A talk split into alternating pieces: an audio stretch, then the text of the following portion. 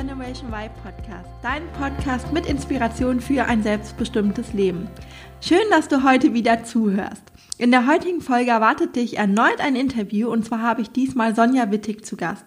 Sonja ist Mitinhaberin im Institut für Persönlichkeit hier in Köln und ich habe sie im Rahmen eines Seminars bei Gedankentanken kennengelernt, bei dem es um das Thema Menschenkenntnis und Persönlichkeit ging und im Rahmen dessen ich zum Maurice Motivation Profile Master zertifiziert wurde. Bei dem Maurice Motivation Profile geht es um die Lebensmotive eines Menschen, das heißt, was motiviert eine Person von innen heraus und was braucht man, um langfristig zufrieden und glücklich sein zu können.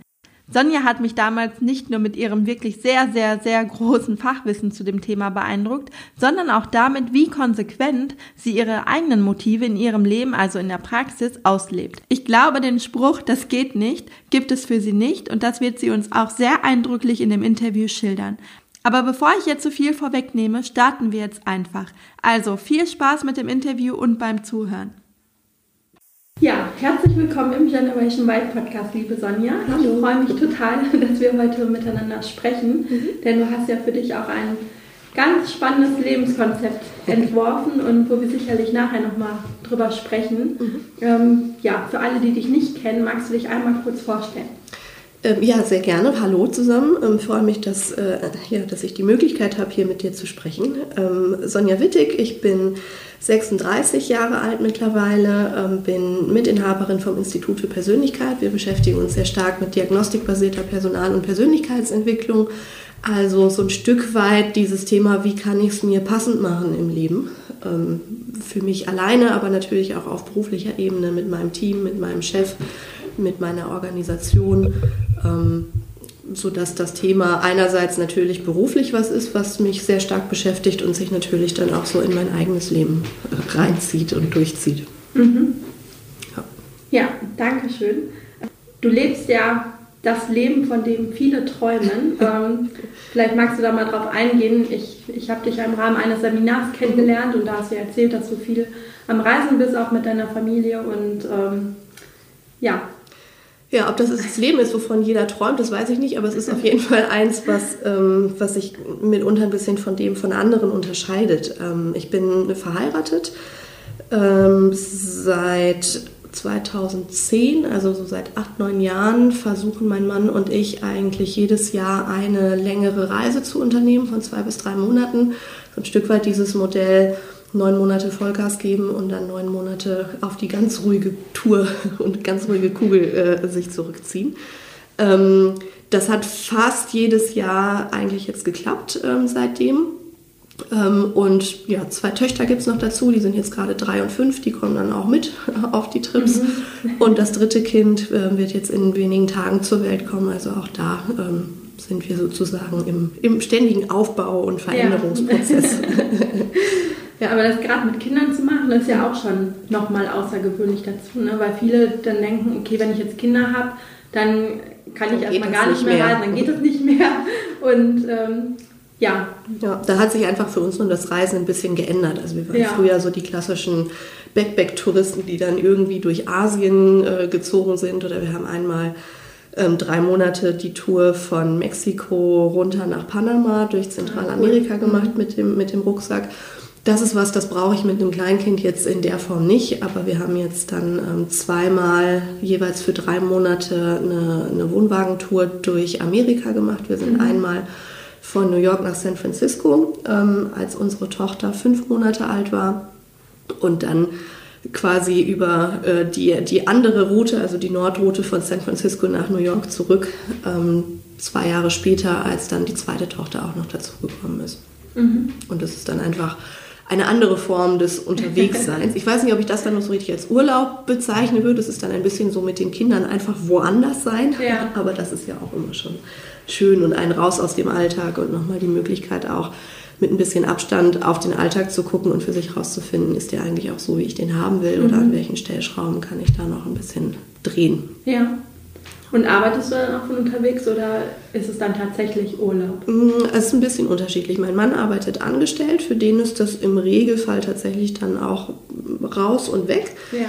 Ähm, dadurch, dass ich ja selbstständig bzw. hier in der Inhaberrolle bin, ist es gut möglich, dass ich dann auch mal meine E-Mails checke, dass ich bei irgendwas Dringendem dann mal äh, mache und mich hinsetze. Ähm, das fühlt sich dann aber auch nicht so richtig nach Arbeit an. Also da bin mhm. ich dann schon so jemand, ich habe ja auf meinem Rechner alles dabei, was ich brauche. WLAN gibt es auch überall.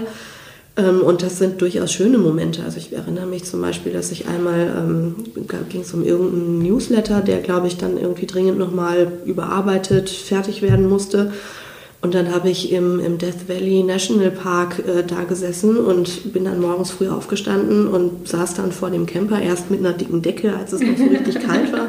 Und dann ging die Sonne auf und ich habe halt... Ähm, in einer super schönen Landschaft gesessen und dabei beruflich was gemacht, was mir dann auch in dem Moment Spaß gemacht hat. Mhm. Und das ist dann auch, ja, zwar Arbeit, aber ähm, eher ja, was, was ich dann eben an einem anderen Ort tue als normalerweise. Also für mich ist Arbeit einfach ein Teil von meinem Leben. Da gibt es jetzt nicht die klare Grenze, sondern das mhm. verschwimmt an vielen Stellen ja. sowieso bei mir. Und das darf es auch. Was ich jetzt daran nochmal sehr spannend finde, weil man könnte jetzt denken, äh, ja, die Sonja ist jetzt auch selbstständig oder Inhaberin mhm. und dann geht das ja auch. Aber dein Mann, hast du gerade gesagt, ist angestellt und ähm, dass es da auch geht. Also was ist da ja, der Trick. Der Trick wie bekommt man das beim Arbeitgeber durchgeboxt? Also ich glaube, äh, zum einen macht er, ähm, also er ist Unternehmensberater und macht Projektgeschäft. Das ist dadurch natürlich ein bisschen einfacher, ja. als wenn man jetzt ganz klassisch in irgendeinem Team mitarbeitet, wo es dann auch nochmal eine Vertretung braucht, sondern ähm, für ihn ist es halt so, wenn das eine Projekt beendet ist, dann kann das halt auch ein bisschen dauern, bis das nächste Projekt irgendwann anfängt. Das macht es natürlich ein Stück weit leichter. Ähm, rein organisatorisch muss man halt ein bisschen kreativ sein. Also wir haben halt alles Mögliche genutzt an Zeiten zwischen den Jobs, ähm, also wenn es mal einen Jobwechsel gab. Wir haben ähm, natürlich die Elternzeiten genutzt äh, der Kinder für die unterschiedlichen Trips. Wir haben unbezahlte Urlaubsmodelle äh, mhm. dafür genutzt, ähm, also so ein bisschen aus den Vollen geschöpft. Und ich glaube, der Haupt Trick ist eigentlich, es auch wirklich machen zu wollen und ein Stück weit mutig zu sein und auch dem Arbeitgeber zu vermitteln, so ich will das jetzt auch. Ja. Und das heißt nicht, dass ich ein schlechter Arbeitnehmer bin, sondern ich bin halt jetzt nur mal etwas länger nicht da und danach bin ich aber mit neuer Energie und Kraft zurück. Und ja. ähm, wenn du mich langfristig halten möchtest, dann ist das auch ein Modell, was dir eher meine Loyalität sichert. Also ähm, es mhm. führt eher dazu, dass ich mich dir verbunden fühle und jetzt nicht ein ähm, ja, ein Arbeitnehmer bin, der, der kommt, geht, wie er so möchte, sondern ähm, ja, und das hat eigentlich für ihn auch immer ganz gut funktioniert, wobei er das auch mit dem nötigen Selbstvertrauen dann auch. Ja. Ich glaube, was ganz macht. wichtig ist, ne, dass man selber mit so einem Standing dann auch. Genau, also wenn man da hingeht und sagt, ich wollte mal fragen, ob es vielleicht eventuell möglich ist, wenn ja. nicht, ist aber auch nicht so schlimm dann ist halt klar, dass es da ja. eine andere Reaktion gibt, als wenn man da sich hinstellt und einfach sagt, so, und das ist jetzt das, was ich gerne möchte. Und ich habe mir schon vorher Gedanken gemacht und so und so kann das auch für dich, lieber Arbeitgeber, gut funktionieren. Ähm, lass uns doch da mal in den Dialog gehen. Mhm. Was wäre denn gewesen, wenn es ähm, nicht gegangen wäre? Oder wenn es jetzt auch bei dir bei der Arbeit so wäre, dass ähm, es einfach nicht funktionieren würde? Hm. Spannende Frage, weil ich glaube, also ein Stück weit hätten wir dann halt unsere Konsequenzen gezogen, ähm, weil das einfach, ja, wie du schon gesagt hast, ist ein Lebensmodell, für das wir uns da entschieden haben, was für uns auch einfach eine große, große Wichtigkeit hatte. Wir beide viel ja, viel unterwegs sind, auch viel Reisetätigkeit haben und diese Zeit auch für uns als Paar immer als sehr wertvoll empfinden oder jetzt mhm. mit den Kindern halt auch als Familie raus von all dem, was man so machen muss. Und ich bin dann drei Tage hier und zwei Tage da. Ähm, also ich glaube, in letzter Konsequenz hätte das vermutlich bedeutet, dass wir nochmal sehr genau geguckt hätten, welchen Raum eigentlich die Berufstätigkeit in unserem Leben einnimmt und ob das, was wir dort gerade tun und wie wir es tun, tatsächlich das ist, was wir tun wollen. Mhm. Und da kann es sein, dass man sagt, ähm, nee, für den Moment ist das in Ordnung. Also jetzt die, die letztes Jahr beispielsweise haben wir keine große Reise gemacht. Das war aber eine sehr bewusste Entscheidung, das zu tun, weil wir einfach auch andere Prioritäten hatten mit ja. ähm, einer Immobilie und so weiter. Ähm, Ja, aber letztlich bin ich ja nicht, ich bin ja kein Sklave meines Arbeitgebers, sondern wenn der sagt, nee, geht nicht, dann habe ich ja immer noch das volle Register, aus dem mhm. ich dann schöpfen kann, um ja. für mich dann auch zu hinterfragen, ist das für mich dann okay so oder gehe ich in letzter Konsequenz den Weg und sage, dann passt halt eben dieser Arbeitgeber nicht zu mir. Mhm. Ja. Du beschäftigst dich ja jetzt viel mit dem Thema Persönlichkeit. Mhm. Denkst du, man braucht eine bestimmte Persönlichkeit, um so ein Leben zu führen und auch durchzusetzen? Oder ähm, kann das eigentlich grundsätzlich erstmal jeder? Also grundsätzlich kann das jeder. Da bin ich äh, total von überzeugt. Ich glaube, dass es für jeden aber unterschiedliche Dinge gibt, die Freude machen. Also ja. ich glaube, dieses Modell mit dem Rucksack durch Asien zu reisen, das braucht jetzt einfach nicht, nicht unbedingt jeder, aber dass jeder eigentlich so seine kleinen heimlichen Träume, Wünsche, ähm, Ziele hat, ja. ähm, die er oder sie je nach Persönlichkeit verfolgt. Ähm, und aus meiner Sicht hilft es natürlich, ein gewisses Selbstbewusstsein zu haben und auch zu sagen, so, mich gibt es halt nur in Verbindung mit diesen Zielen, Wünschen und, und äh, Perspektiven, die ich verfolge. Und ich glaube, was ein Stück helfen kann, ist so eine, ja, so eine Pippi Langstrumpf-Mentalität. Also mhm. so ein bisschen dieses, ich mache mir halt die Welt auch, wie sie mir ja. gefällt. Und wenn jemand damit nicht einverstanden ist, dann ist das, ist das so. Ja. ja. Gab es denn auch bei euch, ähm, ja, einfach, also wie waren die Reaktionen von eurem Umfeld? Also zum größten Teil sind die sehr positiv, auch wenn das manchmal, also unsere Eltern zum Beispiel können damit gar nichts anfangen. Ja. Also ich bin ein klassisches Kind aus einer ähm, sehr bodenständigen Familie. Bei uns, wir sind früher an die Nordsee gefahren und nach Österreich. Das war ja. so der Reisehorizont. Äh, meine Mutter hat immer noch nicht verstanden, warum man das jetzt in Indien irgendwie machen muss. Also Urlaub geht ja auch schön am Wörthersee. Ähm, damit hat sie sich aber mittlerweile ganz gut arrangiert. Ähm, ich glaube, das ist auch jetzt mit jedem Mal mehr, dass wir das machen, einfach, okay, die ziehen halt wieder los und dann kommen sie mhm. irgendwann wieder und alles ja. ist gut. Gerade in unserer Familie, als wir das dann angefangen haben, mit den Kindern zu machen, gab es natürlich noch mal ein paar mehr Sorgen, so, je, was macht ihr denn da, wenn irgendwie was ist? Mhm. Aber wir waren in Nordamerika, also wir können beide gut Englisch, ein Krankenhaus gibt es auch überall. Äh, es gibt überall irgendwo auch Flughäfen, wo man zur Not schnell hinkommt. Ähm, also da haben wir natürlich ein bisschen geguckt, dass wir da nicht im tiefsten Dschungel irgendwie unterwegs ja. waren.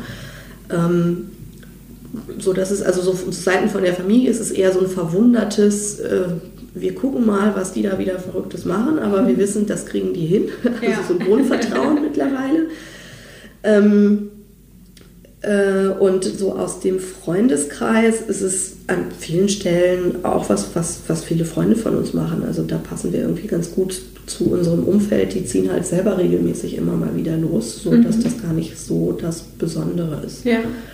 Ähm, ich merke aber natürlich in der Auseinandersetzung mit, mit Kunden, mit Kontakten im beruflichen Umfeld, dass es dann doch nicht das klassische Lebensmodell ist.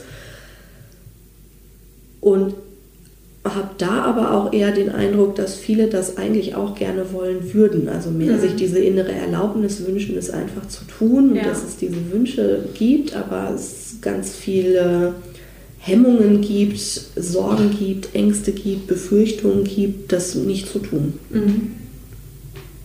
Ja, was ja dann schade ist, ne? Also was schade ist. Gerade ja. was ich finde, das zeigt einfach, wer bei dir ist, ist alles möglich, ja. wenn man selbst dafür einsteht. Und ja.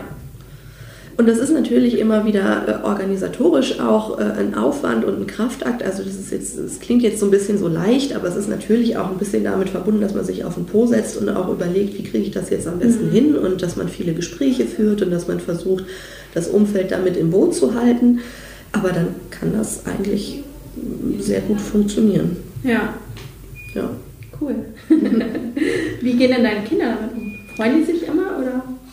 Ja, also sie sind natürlich am Anfang so klein gewesen, dass sie nicht wirklich das eine Wahl ja, haben. Ja. Ähm, so ein fünfjähriges Kind, äh, fünf Monate altes Kind ja. oder eine Zweijährige, die hat da noch nicht wirklich Mitspracherecht. Die fanden das aber immer, also die haben das immer super mitgemacht, weil es natürlich auch spannend ist. Da gibt es viel zu gucken, mhm. es ist irgendwie bunt, es ist aufregend, es passiert was. Mama und Papa sind die ganze Zeit da, was in unserem Alltag nicht immer unbedingt der Fall ist, weil meistens dann einer von uns beruflich äh, ja, eingespannt ist.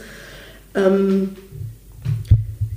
ich bin gespannt, wie das jetzt im Sommer wird. Da werden wir mit dem Wohnwagen nochmal für ein paar Wochen durch Europa reisen und da haben wir dann eine Fünfjährige und eine Dreijährige und eine vier Monate alte dabei. Und da haben die natürlich jetzt mittlerweile ein Alter, wo sie auch nochmal ganz, wo, wo man ganz anders mit ihnen drüber reden kann. Und mhm. ich merke aber, dass ich mich da total drüber freue, weil das für mich auch bedeutet, den Kindern ein Stück weit die Welt zu zeigen und, und sie zu öffnen für unterschiedliche Kulturen, Sprachen, ähm, Nahrungsmittel, ja. Klimazonen, Landschaften und für mich das ganz viel, also ich verstehe mich halt ein Stück weit als jemand, der halt auf diesem Planeten lebt und nicht unbedingt nur in meiner kleinen Kölner Ecke hier und finde es eigentlich sehr schön, den Kindern das vermitteln zu können, dass es halt noch so viel mehr gibt als mhm. das kleine Kölner Ehrenfeld-Eckchen, ja. in dem sich so unser Alltag ja. abspielt. Ja, und was viele dann, viele Kinder nur aus Büchern ja. oder aus, irgendwie aus der Schule kennen, ja, lernen dann deine Kinder oder eure Kinder dann live genau. vor Ort kennen, vieles. Genau, das finde ich schön, ihnen, ihnen das ein Stück weit mitzugeben und ihnen ähm, ja an vielen Stellen auch, also das so ein bisschen zu einer Selbstverständlichkeit zu machen. Mhm. Also es sind beides, wir machen auch immer mal wieder Wochenendtrips irgendwo hin die sind beide recht gut im Reisen. Die mhm. kennen lange Autofahrten, die wissen im Regelfall, wenn wir im Auto sitzen, fahren wir irgendwo hin, wo es spannend ist. Natürlich ist da mal ein Möbelhaus dabei, aber grundsätzlich ist das irgendwie schon, ähm, schon okay. Und ähm, die sind sehr unkompliziert mit dem Schlafen, ob das jetzt mal im Wohnwagen oder mal im Hotel oder in irgendeiner Ferienwohnung oder bei Freunden von uns ist, das machen die eigentlich alles gut mit. Und ich glaube aber auch, dass das ein Stück weit ist, weil die halt damit groß geworden ja.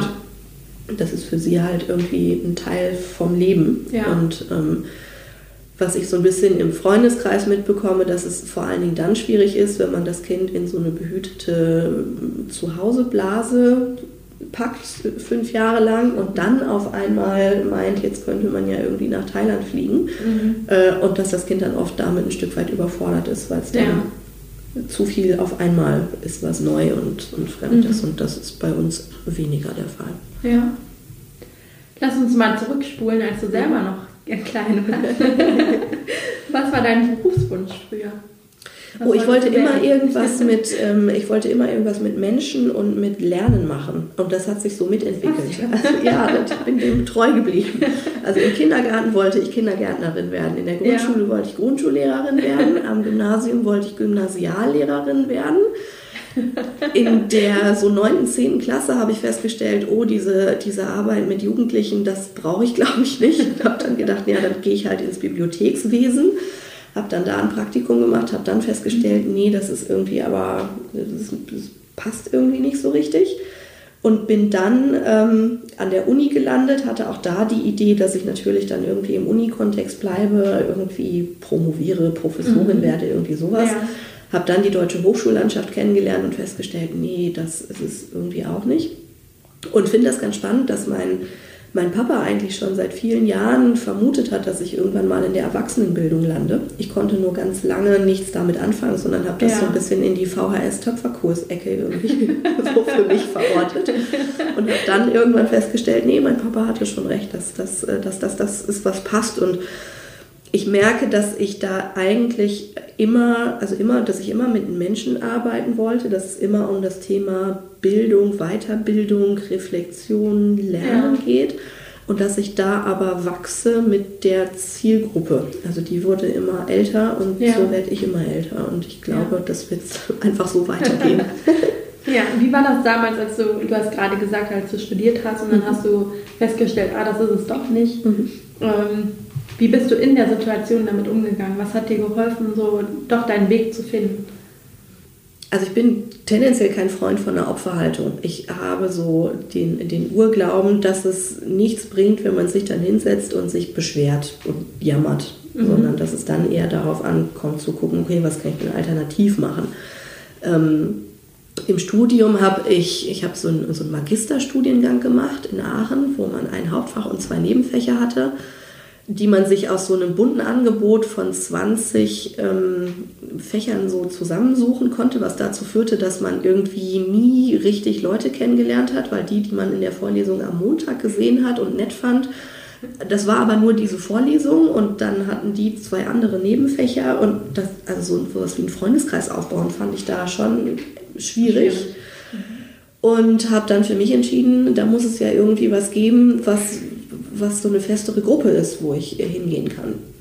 Und habe dann erst überlegt, was im, tatsächlich im Hochschulbereich zu machen. Ich habe mir den Aster angeschaut, ich habe mir die verschiedenen Fachschaften angeschaut, aber da überall ein bisschen mit gefremdelt. Das war irgendwie nicht, nicht so meins und bin dann bei einer Studentenorganisation gelandet, ISEC oder ISEC, ähm, mhm. größte internationale Studentenorganisation, die sich auch wieder ganz viel mit dem Thema Lernen und Austausch und Kulturen beschäftigt. Und über die ähm, habe ich an vielen Stellen, ähm, ja, also erstmal dieses Thema Personal- und Persönlichkeitsentwicklung kennengelernt ähm, und das auch dann während des Studiums schon sehr stark weiterverfolgt. Und das ja. war aber eigentlich ähm, meine Initiative zu dieser Organisation zu gehen und dann alle Möglichkeiten zu nutzen, die diese Organisation mir geboten hat. Und das war viel kraftvoller als das, was ich im Studium selber geboten bekommen habe. Mhm. Das war, also mein Studium war nett, aber das, was ich eigentlich kann und, und wodurch ich rausgefunden habe, was ich machen will und wo ich auch so ein bisschen diese Haltung von ähm, Eigenverantwortung und, und auch Gestaltungskraft gelernt habe, das war tatsächlich dann eher das Umfeld dort in der Organisation und die Menschen, die ich darüber kennengelernt habe, mhm. die Impulse, die ich gekriegt habe. Ja. Woran hast du dann gemerkt, dass es jetzt das Richtige ist, was du tust? Also, so dass du deinen Weg gefunden hast? Also sehr prägnant fand ich das erste Seminar, an dem ich teilgenommen habe. Nicht das Uniseminar, die ja. fand ich immer ziemlich gruselig, didaktisch und inhaltlich und überhaupt, ähm, sondern ähm, ISEC hat so ein relativ ähm, ja, starkes Schulungssystem, wo es Workshops gibt zu ganz unterschiedlichen Themen. Das Thema Lernen ist ganz, ganz stark verankert in der Organisation. Und als ich das erste Mal mit, ich glaube, ich war so 19, 20, festgestellt habe, wie so ein Seminar funktioniert mit Moderationskarten und Markern und Flipchart und Stellwänden, da habe ich gedacht, nee, das will ich auch. Das war irgendwie so ein ganz starkes Gefühl von, da bin ich irgendwie zu Hause, das ist das, was ich machen will. Ich hatte nicht wirklich eine Idee, wie ich da hinkomme und, und wie man das macht zu dem Zeitpunkt. Ähm, ich habe dann aber einfach das weiterverfolgt und ähm, auch mein Studium ein Stück weit in diese Richtung ausgerichtet. Also immer wenn ich eine Seminararbeit schreiben musste, habe ich geguckt, dass ich die irgendwie an das Thema Personal, Persönlichkeitsentwicklung andocken kann. Mein Studium war grundsätzlich Kommunikationswissenschaften, sehr linguistisch aufgebaut. Ähm, und ich habe dann meine Hauptseminararbeiten aber über interkulturelle Kommunikation am Arbeitsplatz, interdisziplinäre Kommunikation am Arbeitsplatz beispielsweise geschrieben. Ähm, Bewerbungsgespräche zwischen Ost- und Westdeutschen, ob das ein Fall interkultureller Kommunikation ist. Also ich habe ich hab mir einfach auf den Po gesetzt und in der Bibliothek vergraben, bis ich was gefunden habe, wo ich das Gefühl hatte, ich kann mit dem Thema zum einen die Anforderungen der Uni mit meinen persönlichen Interessen irgendwie zusammenbringen mhm. und habe dann die Professoren davon überzeugt, dass das ein Thema ist, was ich ja. stemmen kann und habe da im Regelfall eine sehr positive Rückmeldung auch für die Initiative bekommen. Mhm. Ich hätte es mir an vielen Stellen einfacher machen können. Ja. Ähm, ich glaube aber, dass sich die Extrameile sehr auszahlt an ganz vielen mhm. Stellen und deswegen gehe ich sie oft und gerne, weil ich weiß, dass ich davon einfach sehr viel mehr profitiere. Also ja. dass ich Aufwand nutzen darf, ja, in einem sehr guten Verhältnis stehen. Ja. Was war dein größtes Learning auf deinem Weg? Boah. Eine also, große Frage. Also ja. Ich glaube, an vielen Stellen ist es, ist es was, was sich so ein Stück weit durchzieht, dass ich diejenige bin, die die Grenzen setzt. Mhm. Und dass das mein, meine Einstellungen, meine Glaubenssätze sind, die mir an die so ein Stück weit bestimmen, was ich glaube, was ich darf und was ich nicht darf. Ja. Und dass es sich sehr lohnt, die mal genauer anzugucken und zu hinterfragen, wenn ich in meinem Leben an einen Moment komme, wo ich merke, oh, ich bin jetzt aber unzufrieden und mhm. ich stehe jetzt morgens gerade mal nicht so gerne auf und das auf den Po setzen fällt mir schwerer als sonst. Ja. Ähm, ich glaube, das ist sowas, wo ich an, an vielen Stellen immer mal wieder gemerkt habe, ähm, ja, ich bin das Limit. Mhm. Und ähm, äh, gelernt habe auch damit zu arbeiten, wobei es nicht den einen Auslöser gibt. Ja. Und ähm, vielleicht noch eine andere äh, Geschichte. Ich, ich, halte sehr viel von diesem Komfortzonenmodell. Ähm, wo man so ein Stück weit sagt, dass es, äh, sich Menschen ja sehr gerne in dem Bereich bewegen, in dem es kuschelig ist, in dem sie sich auskennen, in dem es irgendwie bequem, behaglich, mhm. gemütlich ist, wo man aber nicht unbedingt weiterkommt. Ja. Und dass eigentlich erst dieses bewusste Raustreten aus der Komfortzone, das ist, was Erkenntnis, Entwicklung, Neues möglich macht. Mhm. Und ich immer mal wieder mich ein Stück weit bewusst aus dieser Komfortzone rausgeschubst habe. Ähm, manchmal auch sehr naiv äh, und aber immer ganz gut gefahren bin damit. Ja. Also Beispiel, mir war halt klar, ich möchte irgendwann im Studium, im Rahmen des Studiums ins Ausland, ich möchte so ein bisschen die Welt kennenlernen. Die war halt bislang so ein bisschen auf Nordsee und Österreich beschränkt, weil wir nie groß Fernreisen oder sowas gemacht haben bei mir in der Familie. Und ich auch gemerkt habe, nach England gehen, das ist irgendwie zu wenig. Mhm. Ähm, und dann bin ich ein halbes Jahr nach Indien gegangen. So wow. von jetzt auf gleich. Ich wusste nicht wirklich irgendwas über das Land. Ich wusste ja. nicht, was das bedeutet. Ich wusste, dass das wahrscheinlich irgendwie kulturell sehr intensiv wird. Also das, das war schon klar. Ähm, aber ich habe das ein Stück weit gemacht, weil ich, weil ich gedacht habe, na gut, ähm, wenn ich tatsächlich dieses Thema Horizont erweitern ernst nehme, dann funktioniert das nicht, wenn ich irgendwie ein paar hundert Kilometer ja. nach Frankreich fahre, sondern dann brauche ich eher den Kontrast. Und ja, den habe ich bewusst gesucht und ja. das habe ich an ein paar Stellen äh, bislang gemacht, wo ich mich bewusst auch so ein bisschen ja, ins kalte Wasser geschmissen habe. Mhm. Und zum Glück gelernt habe, dass das immer sehr gut war für mich. Ja. Sodass es dann mit jedem Mal auch ein Stück einfacher wurde, das ja. zu tun. Also wäre das so auch dein Tipp an die Hörer, die jetzt gerade feststellen, ich bin genau in so einer Situation, ich bin unzufrieden, ich merke, ich lasse mich durch meine Komfortzone eingrenzen, ich merke, ich habe Glaubenssätze, dass man dann sagt, okay, ich suche mir jetzt einfach bewusst Dinge raus, die außerhalb meiner Komfortzone sehen ja. und ähm, ja, bringe mich da bewusst an eine Grenze. Also das kann eine Möglichkeit sein. Das ist natürlich so ein bisschen die große Möglichkeit. Ja. Ähm, so, so, ein kleiner Schritt damit anzufangen, sind eigentlich so bewusste Musterunterbrechungen. Das ist mhm. auch was, was ich in meinem Alltag ganz stark mache, wenn ich merke, da schwingt sich irgendwas ein, womit ich unzufrieden bin und das ist so ein immer gleicher Ablauf. Also Morgenroutine mit kleinen Kindern beispielsweise ist einfach was, das ja, das hat so seine eigenen Herausforderungen.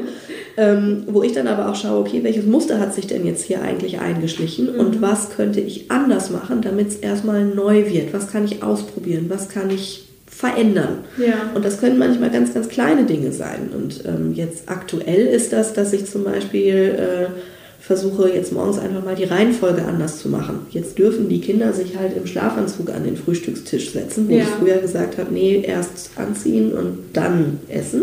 Ja. Und das ist eine total kleine Sache. Die macht aber gerade morgens einen Unterschied, mhm. einen positiven Unterschied, ja. weil sie sich besser gelaunt an den Tisch setzen und ich weniger Motzerei und Meckerei habe, bis wir da mal sitzen. Und das ist für uns alle gut. Und das ist, das ist so so ein ja so ein Trick, mit dem ich an vielen Stellen in meinem Leben arbeite, dass ich immer, wenn ich merke, da schleicht sich was ein, womit ich nicht zufrieden bin, dass ich schaue, was kann ich anders machen? Wie kann ich dieses Muster, was zur Unzufriedenheit führt, durchbrechen? Und das sind manchmal ganz, ganz kleine Dinge, die dann ja. aber schon einen Effekt haben, weil sie mich halt in was Neues bringen. Ja. Ja, total interessant. Also ich glaube, da können auch viele ja, was mitnehmen, wirklich, also auch was Praktisches mitnehmen für Ihren Alltag. Hast du zum Schluss noch eine Buchempfehlung? Eine Buchempfehlung. ich bin ich bin nicht so ein klassischer Freund davon, sich, sich sozusagen das Leben von anderen in vielen Büchern geht es darum, dass man sich durchliest, was jemand anderes Tolles gemacht hat. Mhm. Und das kann sehr inspirierend sein. Ich finde es an vielen Stellen toller, selber was Tolles zu machen, als mhm. mir das von anderen ähm, durchzulesen. Und deswegen habe ich jetzt nicht den einen Buchtipp tatsächlich. Ähm, so wer sich mit dem Thema Selbstreflexion beschäftigen möchte, da kann ich einfach das Reese Motivation Profile empfehlen, weil es was ist, was ich beruflich ganz stark mache, mhm. wo ich enorm von profitiert habe. Also diese Auseinandersetzung damit, was sind eigentlich die Dinge, die mich, ähm, die mich im Innersten ausmachen, die mich motivieren. Das ist bei mir ganz stark das Thema Unabhängigkeit. Und als mir klar wurde, wie wichtig mir das eigentlich mhm. ist, ist es mir so ein bisschen wie Schuppen vor den Augen gefallen, weil ich gemerkt habe, das zieht sich wie eine rote Linie durch mein Leben durch und dass es wenig Sinn macht, in eine andere Richtung zu arbeiten, ja. sondern dass es eher Sinn macht, mir dessen bewusst zu werden und das aktiv dann auch für mich zu, zu gestalten und zu schauen, dass ich halt meine, meine Freiheit, meine Autarkie im Leben bewahre, behalte, mhm. weswegen auch ein angestelltes Arbeitsverhältnis für mich was ist, was einfach von der Persönlichkeit her schwerer ja. funktioniert. Das habe ich einmal probiert, aber schon da habe ich dann im Arbeitsvertrag gelesen, der Arbeitnehmer stellt seine Arbeitskraft ausschließlich in den Dienst der Gesellschaft. Und ich mhm. weiß noch, wie ich das durchgelesen habe und gemerkt habe, äh, nein.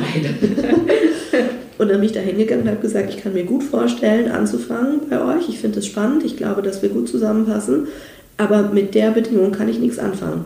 Das, ja. das schränkt mich ein. Und ich, ich fange gerne an, wenn ihr mir gestattet, dass ich über meine Tätigkeit bei euch hinaus am Wochenende Trainings, Coachings, Seminare oder was auch immer geben kann. Mhm. Ähm, und äh, das auch für euch okay ist. Und ich verspreche euch, dass ich dadurch meine, meine Tätigkeit bei euch nicht einschränken werde. Ja. Das war völlig okay. Ich habe das dann viel weniger gemacht, als ich es mhm. hätte machen können.